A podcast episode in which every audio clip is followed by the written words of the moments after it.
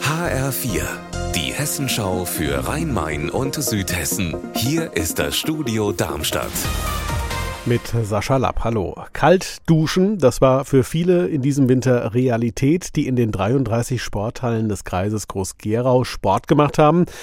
Denn der Landrat, der hatte aus Energiespargründen das Warmwasser abdrehen lassen wie in vielen anderen Kreisen auch. Ab jetzt soll Duschen aber wieder ohne Bibbern gehen. Anna Vogel, warum? Weil es laut der Bundesnetzagentur in diesem Winter vermutlich keinen Engpass beim Gas mehr geben wird. Darauf hat der Groß-Gerauer Landrat Thomas Will reagiert und lässt in den Sporthallen des Kreises jetzt das Warmwasser wieder aufdrehen und appelliert an die Kommunen, das in ihren Hallen genauso zu machen.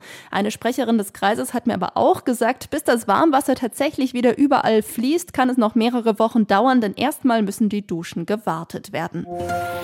In dieser Woche werden Hubschrauber Kalk über den Wäldern rund um Waldmichelbach und Absteinach im Odenwald abwerfen. Mit dem Pulver sollen die Böden verbessert werden, die laut Forstamt Bärfelden unter Autoverkehr, Ölheizungen und Holzöfen leiden.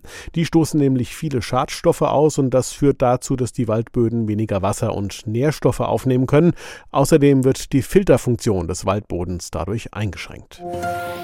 Hessen soll ein neues Monatsabo für Busse und Bahn bekommen für 31 Euro. Der Hessenpass Mobil soll zeitgleich mit dem 49-Euro-Ticket starten, also im April oder im Mai. Das Angebot soll für Menschen sein, die wenig Geld haben. In Wiesbaden wurde es heute vorgestellt. Andreas Meyer-Feist war dabei. Andreas, wurde denn auch etwas dazu gesagt, was mit den anderen Angeboten für Geringverdiener wird? Die sollen erstmal weiterlaufen. In Frankfurt gibt es ja schon den Frankfurt-Pass mit 25 Prozent Rabatt. Ähnliche Angebote in Darmstadt, Wiesbaden, Kassel und in in anderen Städten. Die Menschen sollen selbst entscheiden, was für sie besser ist. Allerdings kann man mit den bisherigen Angeboten ja nicht im ganzen Land unterwegs sein, anders als mit dem neuen Hessenpass Mobil.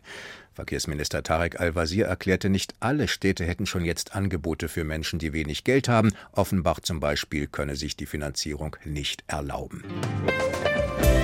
Unser Wetter in Rhein-Main und Südhessen.